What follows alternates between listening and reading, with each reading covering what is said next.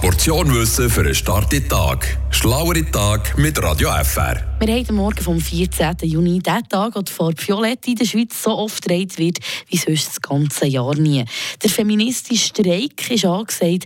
Bei uns in Freiburg geht es am Nachmittag auf dem Schachspielplatz los. Und damit ihr bestens informiert seid, was da genau heute abgeht, schauen wir uns die Fakten heute Morgen ganz genau an. Die Geschichte von dem 14. Juni als nächstes von unserer Redaktorin Tracy Meder.